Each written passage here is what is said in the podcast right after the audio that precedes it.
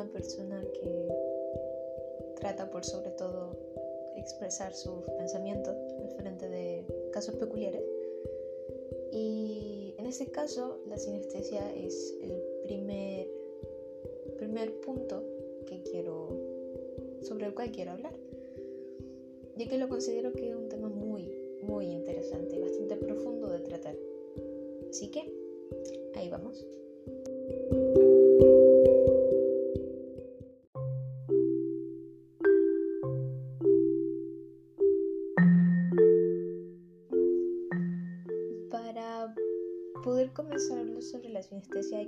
Comprender qué es la sinestesia.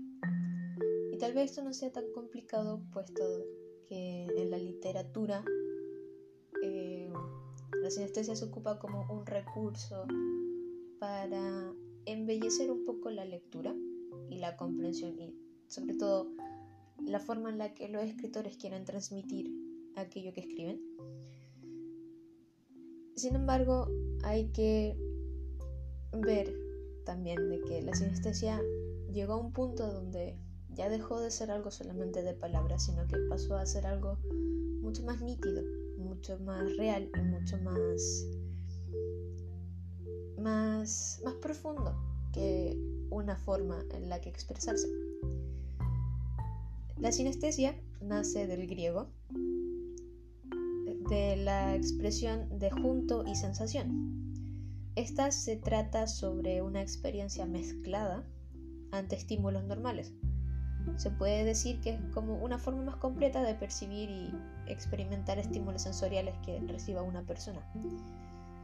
Dentro de la sinestesia existen muchos tipos, tantos como grafema color, que son donde las personas con sinestesia perciben las letras o los números con un cierto color que nunca cambia están, las, están los que son donde la sinestesia provoca que cada palabra tenga un gusto a un sabor predeterminado. También está las secuencias espaciales, que estas son muy, muy curiosas, puesto que es la percepción a considerar los días de la semana o los meses en un orden en diferentes formas espaciales. Una persona normalmente los vería en el orden del calendario, en un recuadro. Sin embargo, las personas con la secuencia espacial pueden percibir este tiempo de una forma circular, sobre todo. Están las sinestesias de tacto espejo, en donde la sinestesia provoca que la persona tenga la misma sensación y reacción ante, ante un estímulo que ve como si una persona pusiera su mano cerca de una superficie caliente y lo pudiera sentir como si él mismo estuviera sintiendo aquello en su propia piel, aunque no sea así. Y está el punto que yo creo que es el más interesante, que es la sinestesia de música color, que es donde una pieza musical evoca colores, líneas, formas todo, todo un complejo artístico muy interesante a partir de escuchar algo.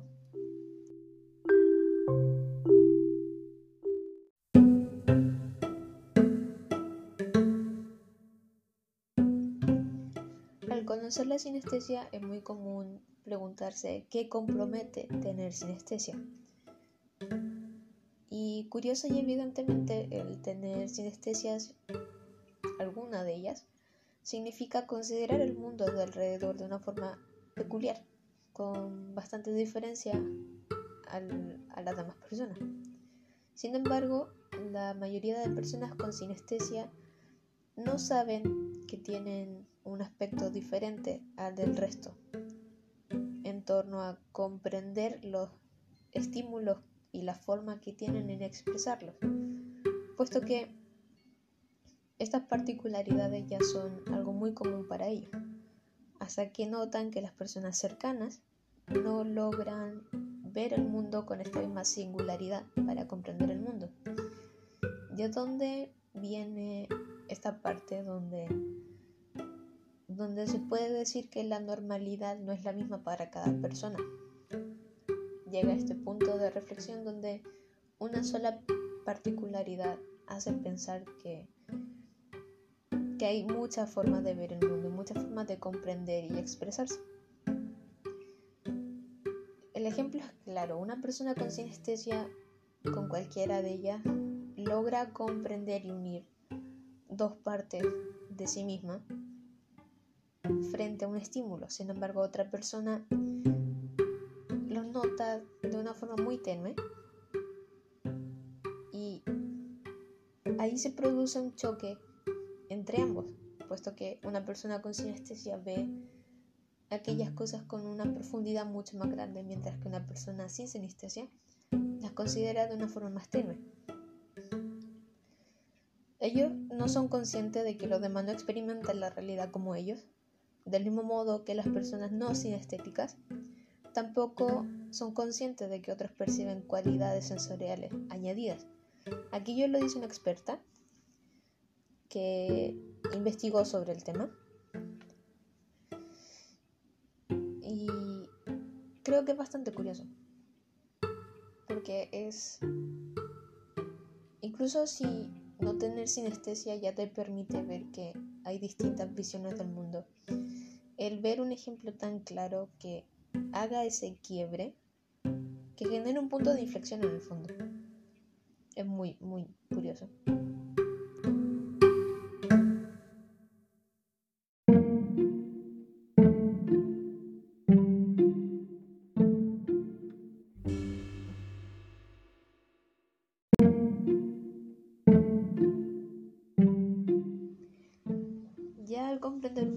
Sobre la sinestesia como término general, hay que, bueno, hoy voy a enfocarme más sobre la relación entre la música y el color, lo que es conocido como sinestesia música-color, obviamente.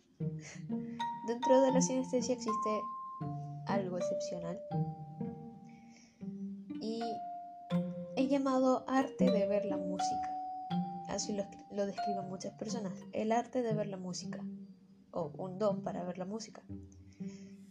Es conocido como sinestesia música color y para adentrarse en la comprensión de ese especial mundo que relaciona dos aspectos que, bueno, han sido entrelazados varias veces, hay que conocer primero el lado musical del color antes de indagar sobre cómo ambos se conectan plenamente.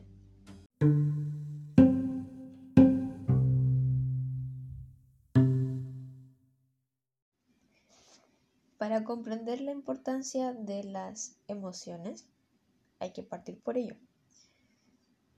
Hay que saber cuál es la intención de la música y cuáles son los recursos que se suelen usar en ella para hacer que sea más diafana en, en, su, en su fin de transmitir algo, de hacer que el oyente pueda involucrarse en la manera de expresar que tiene el artista. Es muy probable que los colores afecten el estado de ánimo de las personas más de lo que se, más de lo que se cree, puesto que ingenieros o expertos del color han comprobado que, por ejemplo, el violeta en la ropa o en la decoración induce melancolía. Asimismo, el amarillo eh, estimula la energía, el pensamiento, el optimismo. Mientras que por otra parte el azul puede relajar o, o que los colores oscuros sean, sean usados para expresar emociones que no son tan, tan afables. Sin embargo, siempre se ha visto aquel, aquel recurso del color en la expresión de las personas. No tan solo en la música, sino que también suele ser algo que cotidianamente se puede ver. Como había dicho al inicio, el recurso de la sinestesia también es usado para la escritura para la expresión escrita.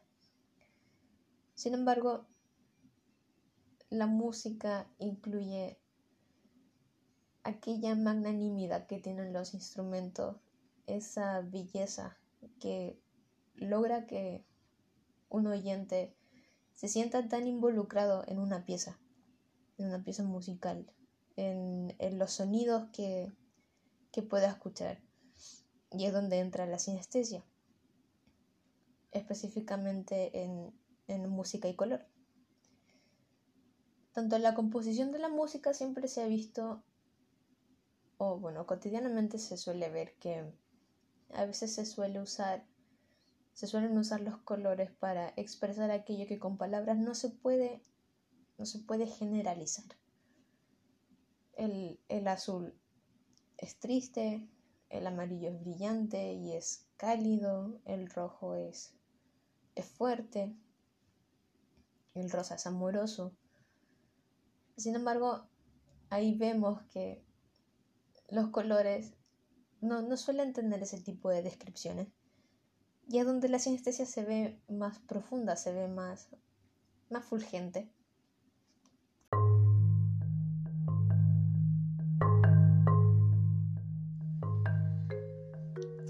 Para la sinestesia de música y color hay que primero describir que los sentidos se mezclan pero de una forma figurada, si se puede decir. Las personas sinestésicas perciban los estímulos como cualquier otra persona. Es decir, los sonidos suenan, los colores se ven, las imágenes se pueden ver también. Pero, además de aquello, ellos perciben un atributo sensorial que se añade y que puede aparecer de forma involuntaria.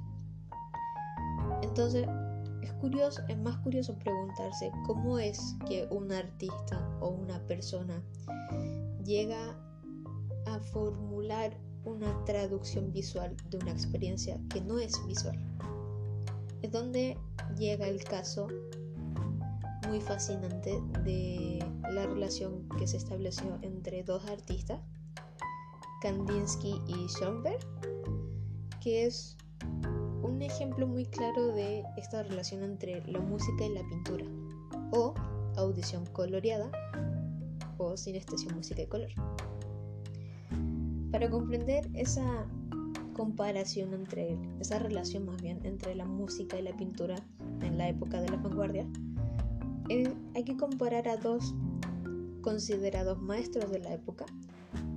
Schoenberg es un músico que a experiencia y a vista y descripción de las personas era un músico con habilidades pictóricas, mientras que Kandinsky era un pintor que retrataba música. Ambos compartían una similitud de idea que quedó reflejada en, vívidamente en, su, en sus obras. La etapa tonal del músico, o bien dicha, el momento donde el oyente percibe alturas en la música que son más estables, junto con la etapa figurativa del pintor, o dicha de otra forma, la representación de figuras en el arte, son equivalentes entre ambos en la etapa expresionista de ambos se da esa representación y esa concentración subjetiva de los sentimientos en una descripción objetiva de la realidad. y bueno, ambos artistas fueron considerados maestros porque hicieron una pequeña revolución en lo que era la música y el arte considerado en esa época. El decacofonismo de Schoenberg es equivalente a la etapa analítica de Kandinsky, con su arte abstracto y geometrización que implementaban sus obras. aquello puede ser puesto en un ejemplo. Hay una obra de Schoenberg que se llama Noche Transfigurada, que según el autor él quería expresar a través de su música el paseo de un hombre y una mujer abrazados en medio de la naturaleza. Lo que es curioso, puesto que es una imagen muy, muy específica que quiere ser expresada a través de medio que es más fluctuante, que más misceláneo mientras que por otra parte aquello se puede presenciar también en el cuadro de El jinete azul de Kandinsky, donde se pueden apreciar las influencias impresionistas en el, en el cuadro. En las obras de Kandinsky se muestra un figuralismo claro, puesto que el color se representa como un, aspecto esencial en el mismo.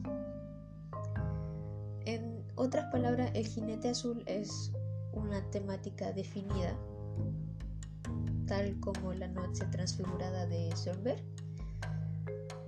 que tratan situaciones específicas, expresiones muy específicas, pero los contornos de, de los elementos que ellos usan para, para expresarse difuminan la importancia de, de, del fin en sí.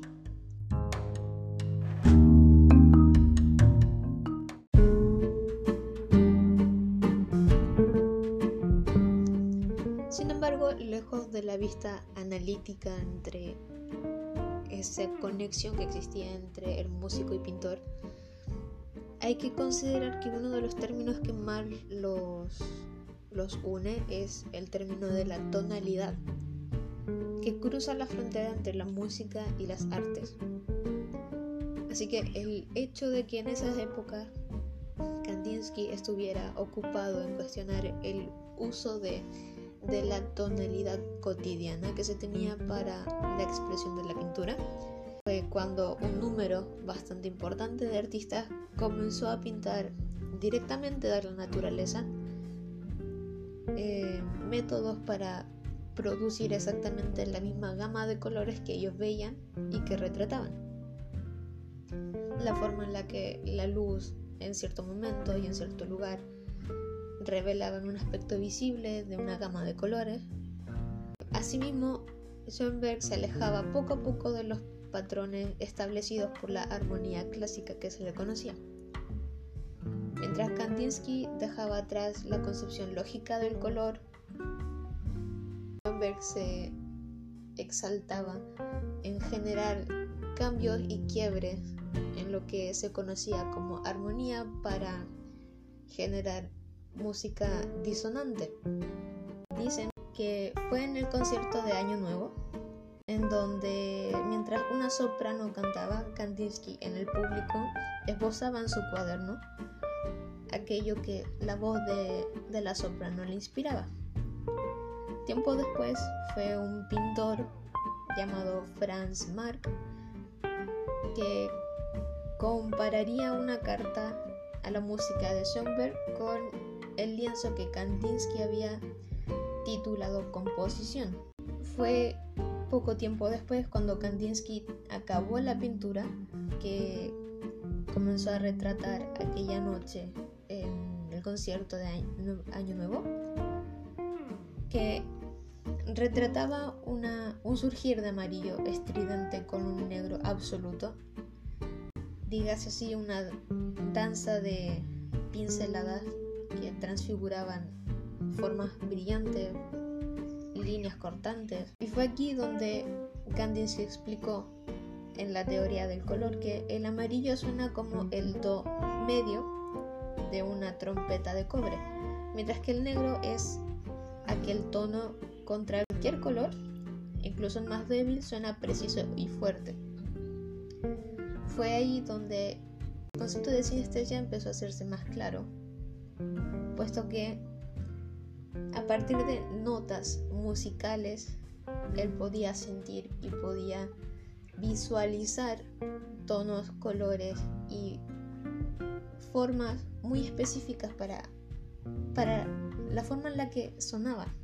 fue cuando Kandinsky buscó la dirección de Schoenberg y en menos de dos semanas después de escuchar la música de él por primera vez, le envió un portafolio con su trabajo y una nota en la que se disculpaba por, escribirle sin presentación. Cito, por supuesto usted no me conoce, pero estoy convencido de que nuestros proyectos y modos de pensar y sentir tienen tanto en común que me siento plenamente justificado al expresarle mi simpatía. Usted ha conseguido lo que yo siempre he buscado en la música, aunque siempre de forma confusa, el progreso independiente de voces que se dirigen hacia destinos individuales.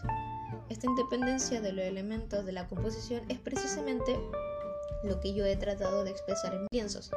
Aquello fue lo que Kandinsky le escribió a Schoenberg y tal comentario fue considerado un cumplido, viniendo de Kandinsky, quien se había criado en una familia de músicos que había estudiado cello, piano y conocía cercanamente el lenguaje de la composición. Embargo, lo que Kandinsky ignoraba era que la comparación entre pintura y música de Schoenberg había calado profundamente en el compositor, quien también era pintor de considerables talentos.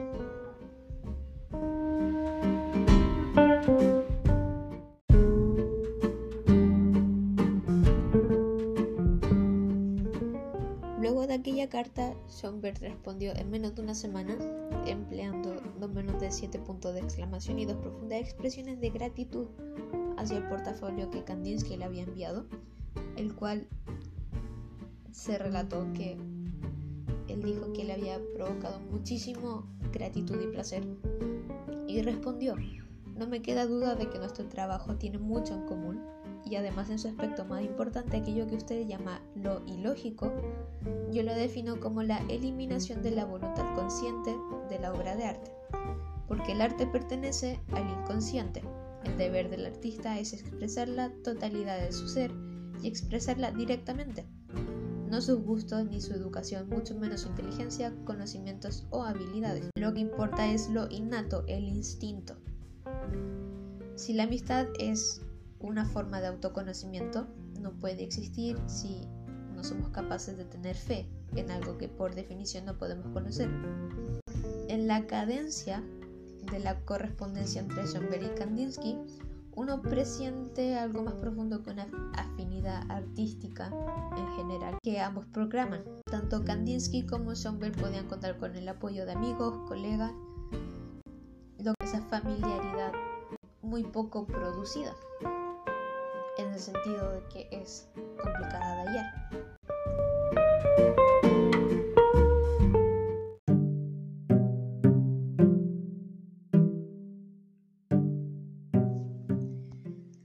Realmente resulta curioso ver cómo la sinestesia y esa intención de comprender el mundo de otra forma y de romper los esquemas que se han establecido en, en algún área en específica pudo formar una amistad y una complicidad muy grande entre grandes artistas.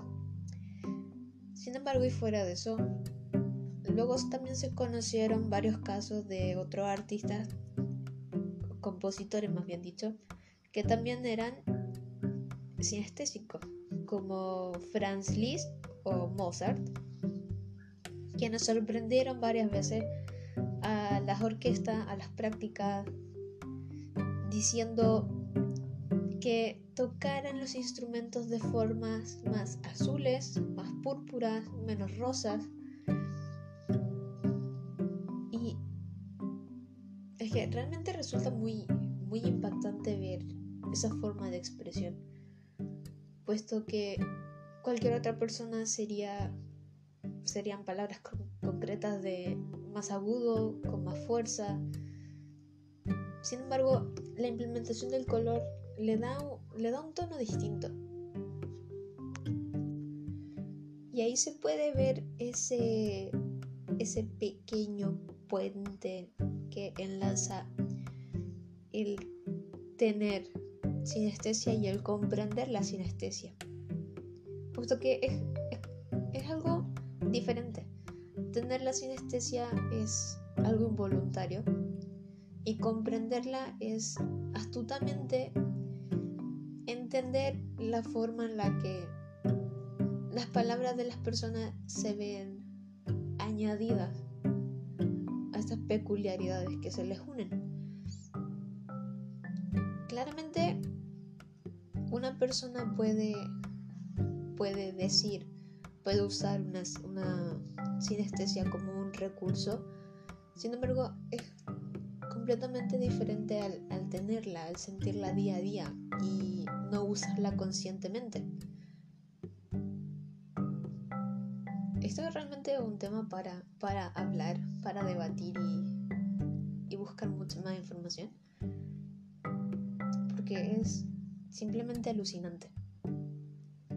También está aquel punto, fuera de la belleza de la comprensión entre la música y el color, y volviendo a la sinestesia como, como tema general. Cuando descubrí sobre la sinestesia pensé que era una maravilla, era la máxima expresión de la sinceridad y, y del arte en sí. Sin embargo, luego pensé que comprometía tener sinestesia.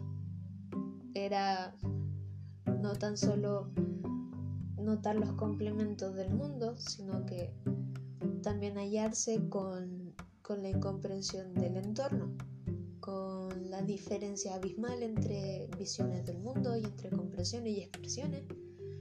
Y luego descubrí que las personas con sinestesia a menudo pueden desarrollar una hipersensibilidad o una sobrecarga sensorial, que son episodios que se generan en espacios donde hay muchos estímulos que ellos no pueden controlar. Estos episodios mismos acaban una vez cuando el estímulo que sobrecarga la sinestesia se termina igualmente. Asimismo, la falta de comprensión sobre la sinestesia, como estaba diciendo, puede dar paso a la incomprensión y situaciones complicadas de las personas con sinestesia. Entonces, el hablar sobre este tema me genera mucha compasión, de alguna forma, puesto que tal vez sea muy complicado encontrar una persona con sinestesia, pero no imposible. Si bien un específico porcentaje de la población tiene sinestesia como un rasgo muy arraigado en ellos, sin embargo, el tener conocimiento sobre que en alguna parte hay una persona que tenga esta, este complemento y esta sublimidad para, para ver el mundo puede ser de ayuda en algún momento incluso puede ser algo que motive a abrir la mente y tal vez no refugiarse en, en una singularidad para, para ver el mundo con otros ojos.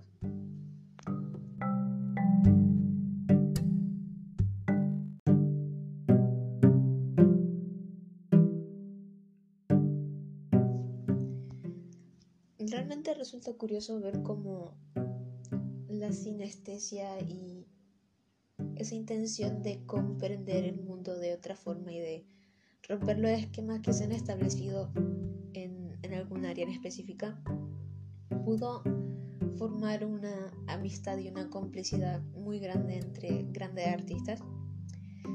Sin embargo, y fuera de eso, luego también se conocieron varios casos de otros artistas, compositores más bien dicho, que también eran sinestésicos, como Franz Liszt o Mozart, quienes sorprendieron varias veces a las orquestas, a las prácticas, diciendo que tocaran los instrumentos de formas más azules, más púrpuras, menos rosas.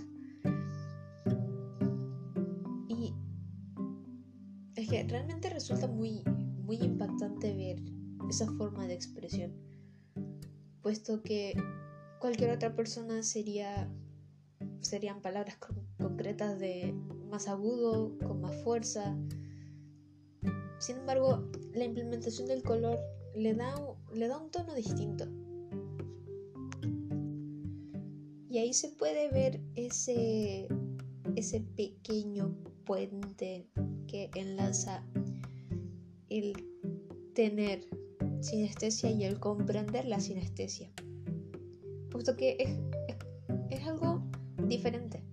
Tener la sinestesia es algo involuntario y comprenderla es astutamente entender la forma en la que las palabras de las personas se ven añadidas a estas peculiaridades que se les unen.